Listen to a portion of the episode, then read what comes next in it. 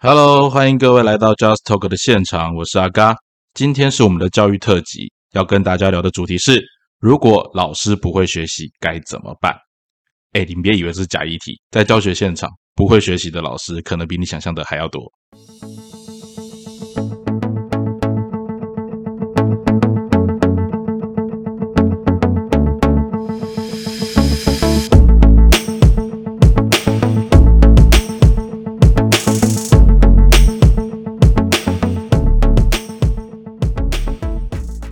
大家以前在学习的时候，不晓得有没有个经验哈，就是有些老师在上课的时候，他都只会念课本，然后告诉你说，哎，这个地方画线，这个地方画重点，然后上课的过程里面呢，就是不断在讲他想讲的东西，然后你想要停下来，或者是你听不懂他讲什么的时候，他也不太 care，反正他就继续把他的内容把它讲完。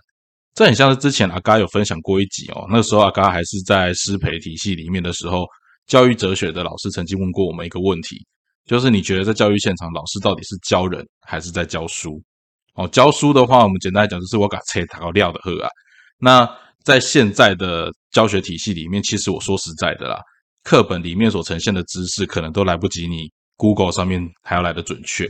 老师教的语温图啊、天气气象，甚至一些科学实验，你在网络上面，你可能都可以找到比课本里面更精彩而且更生动的教学资源。甚至你可能会喜欢一些 YouTuber 或 Podcaster，或者是一些有趣的网络资源，它的教学内容都比老师还要来的丰富。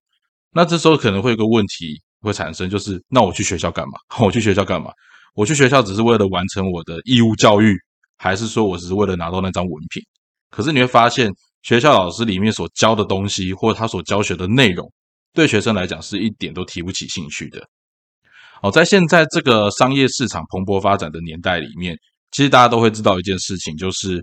你在教学的现场里面，如果你不能吸引学生的注意力，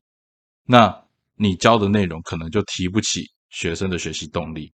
好，这个地方其实有时候会变成反过来讲，就是老师有时候为了讨好同学，或者是让学生上课觉得开心，所以他会讲一些跟课程当中没什么重要的，或者是浪费了很多时间在讲一些生活趣事。这个东西可能大家在大学里面就很常见。因为大学老师有一个评鉴是学生给分数嘛，那以前那些所谓大刀型的老师，你可能就在学生眼中你就很难过得下去。可是我们再回过头来讲哈，教学这件事情的本质，不就是为了希望让来学习的学生可以透过我们跟他互动的这短短的时间里面，可能一个小时或是十五分钟、四十分钟的时间之内，让他对于他的。呃，不管是人生阅历啊，或者知识的部分，能够有所提升吗？哦，这是我们所谓的教人的部分。那但我们不否认啊，因为台湾的这种义务教育的体制，你的确会有那些完全没有学习动力的学生，但你又不得不教。他明明就可能不适合在课堂里面，但因为你受限于教学环境体制，你必须在上课时间把你该讲的讲完。那又或者是反过头来讲，因为教学现场的关系，所以有一些老老师，一些不愿意进步的老师。他在这整个过程里面，他已经没有动力去提升他的教学能力了。那他还是赖在那个位置不走，为什么？因为他等退休。哦，所以其实从学生端、从家长端，大家好像都为了这个体制绑在那边受苦。那其实，在这个过程里面，每个人都在一个不得已的状况之下来到学校，所以学校变成一个好像是大家很不得已必须要来的地方。哦，不管是你是为了赚钱而来的老师，或者是你是为了拿到文凭而来的学生。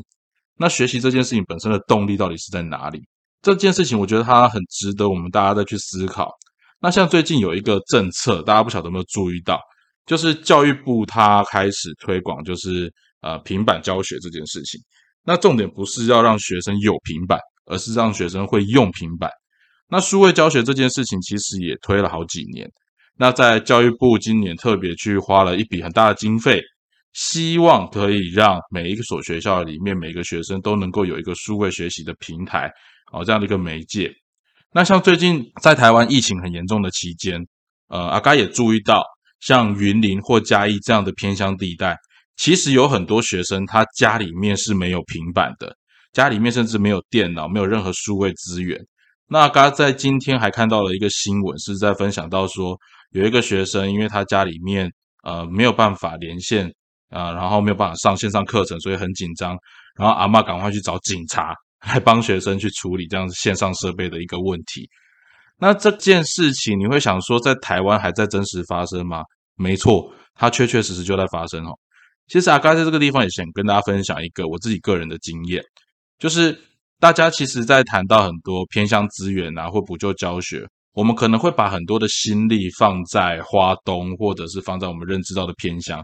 可是我常常也跟我的朋友分享，其实台湾的西部有一个很大的偏乡地带，大家可能没特别注意到，那就是云林跟嘉义。云嘉地区的教学资源其实相对之下更为匮乏。那先不讲那边，因为呃高龄化、少子化的因素，所以导致他那边小校的资源其实也很少。可是偏偏小校林立，然后又因为是散村的形态，所以其实每一间学校所能够得到教学资源真的非常有限。那会在云嘉地区教书的老师，我必须说，真的我常看到他比很多县市都还来的积极，是因为那边老师通常有个使命感，是他发现说。我们这边地处偏乡，然后又不像花东又能够拿到那么多资源，所以他们就必须想尽办法，更快的了解到说教学趋势跟教学方式。但是改变不了的一件事情，就是那地方的教学资源确实就是比别的地方来的匮乏。哦，那所以像现在疫情期间，然后最近又有很多，比如说线上上课的时间又延长，学生学到回到学校的这样的一个机会，其实看起来又往后延。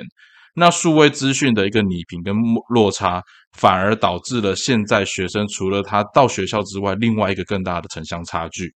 那阿嘎之前也分享到，哈，其实，在现在一百零八年度的课纲，他强调所谓的素养取向，是要学生能够透过生活当中的议题去了解、分析，甚至解决生活中所会遇到的问题。这样子一个能力，它其实会产生更大的城乡差距。为什么？因为都市里面的孩子，他可能很习惯接受这些媒体资讯，很容易去接触到很多不一样的讯息来源，他会有这些刺激而存在。可是偏向的孩子，其实他拿到平板或者是他得到资讯的管道，就是比都市的孩子来的少。那所以他在生活当中，他所遇到的问题，也不像大都市里面孩子会遇到的问题这么样的多元。他可能遇到的状况，都是生活当中一些比较小的事件。那在这过程里面，你说他有多少时间去想象这个世界长什么样子吗？其实是有点难度的。可是教育现场，他就是希望告诉你说，当我们的社会在进步的过程里面，你这个国际化这部分就是要能够发生。而国际化之前，大都是在学东西，你就必须了解啊。我觉得这是一个资本主义底下延伸到教育市场、教育环境里面的一个不公平现象。但是不管怎么说，我们光就数位教学这件事情。其实你知道，现场很多老师是在这一批疫情里面，才逼不得已自己去学习提升怎么样使用 Google Meet，或者是使用比如说 Microsoft Teams，或者像之前的 Zoom 哦这些线上教学辅助设备来才去做操作。但是一样的嘛，刚之前分享过，像需要做线上教学的时候，老师都会叫谁准备好？嘿，没错，出版社哦，出版社要把老师要用的电子书、线上出题、线上快测验这种东西赶快准备好。让老师可以做使用，但是他有没有想过这一件事情？出版社在做这些东西也是有成本的啊，好，它也是有成本的。那这些成本，那这些成本的花费，这些成本的垫高，谁来负责买单？其实是家长诶，好是家长诶，因为就算县市政府教育局他有编列预算，让老师可以做一些线上线上资源的应用，或者是说，比如说买某家的什么线上云端题库啊等等之类的，这些钱都还是纳税人的钱。那你有没有想过一件事情？在这过程里面，为什么老师可以不用去思考，我要怎么样去运用这些媒体，运用这些教学媒介，来去让我的学生可以有比较好的学习环境，或者是比较容易的教学资源？哦，这块是老师的说法，通常就是啊，反正出版社帮我们准备好啊。那我就反过头来问一件事情：老师在现在的这个年代里面。他除了传道授业解惑，这是那个韩愈说的嘛？夫子传道授业解惑也嘛。那你传道跟授业这两件事情，其实在目前的那个资讯平台上面都有很多的内容可以帮助学生去做学习。那解惑这件事情，也就是教学专业这件事情，不就是老师这个价值所在的地方吗？那其实我觉得在师培体系里面。很多人都会专注在学科本位，就是比如说国文该上什么，数学该上什么，然后自然社会该上什么，这些当然都很重要。可是老师在教学这些知识的过程里面，他懂不懂人是怎么学习的？啊，他懂不懂人是怎么学习？我觉得这件事情是值得大家去探讨的哦。其实教学现场很多老师他的学识，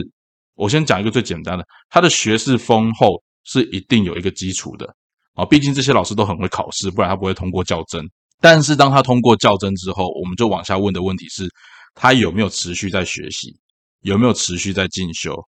啊，老师会跟你讲说，我生活中还有很多其他杂事要做。OK，这是体制上面的问题。可是当老师已经不知道该怎么学习，或者是老师在教学过程当中，他仰赖的都是出版社或者是其他民间机构所提供的资源，而他只是负责把这些资源带进教学现场，丢给学生。可是你学的怎么样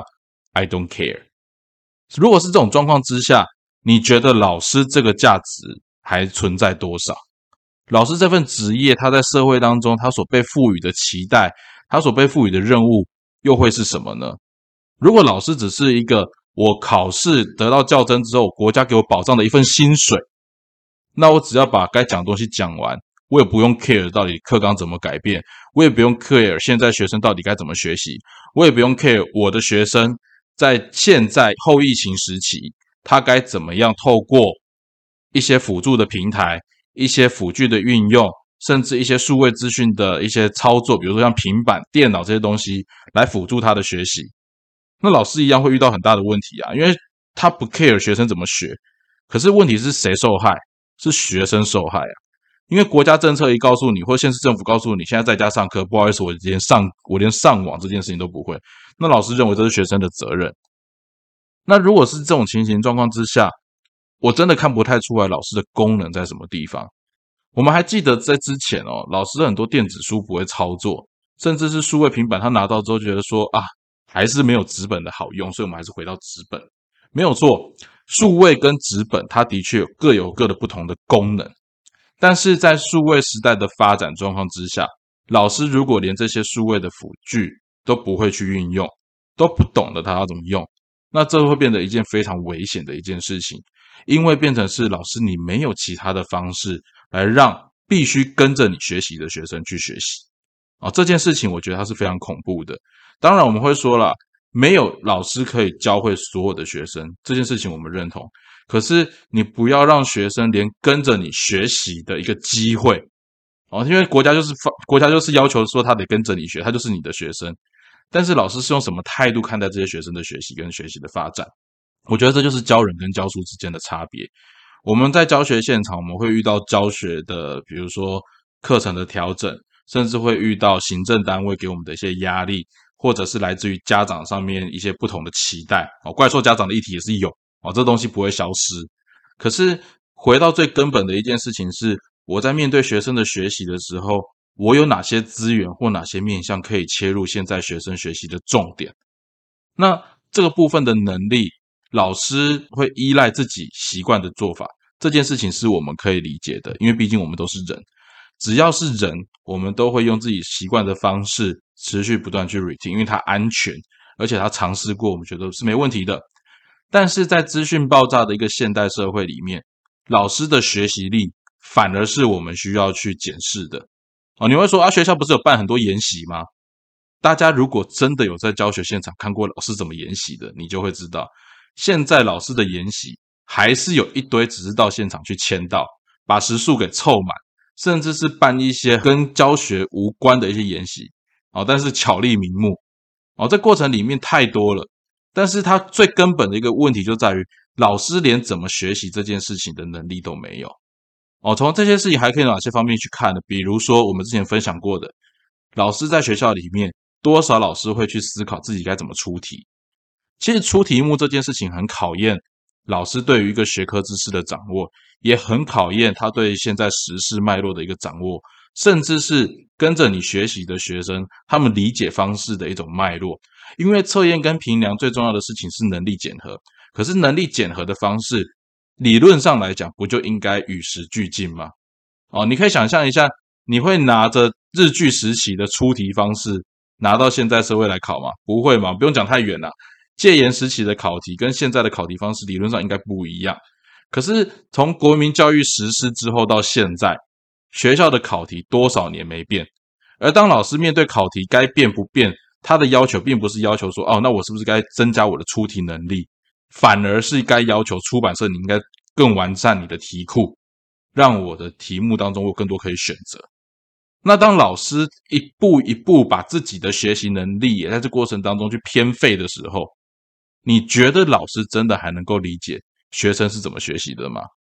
那如果老师不知道学生是怎么学习的，他又怎么样有能力把书给教好，把学生给教好？那他最后的功能不就只是沦为一台读稿机吗？好，其实我们在教学现场或者在师培过程当中，老师常常跟我们提醒一件事情：不要变成只会念课本的读稿机。但是在教学现场里面，太多老师都只是读稿机了。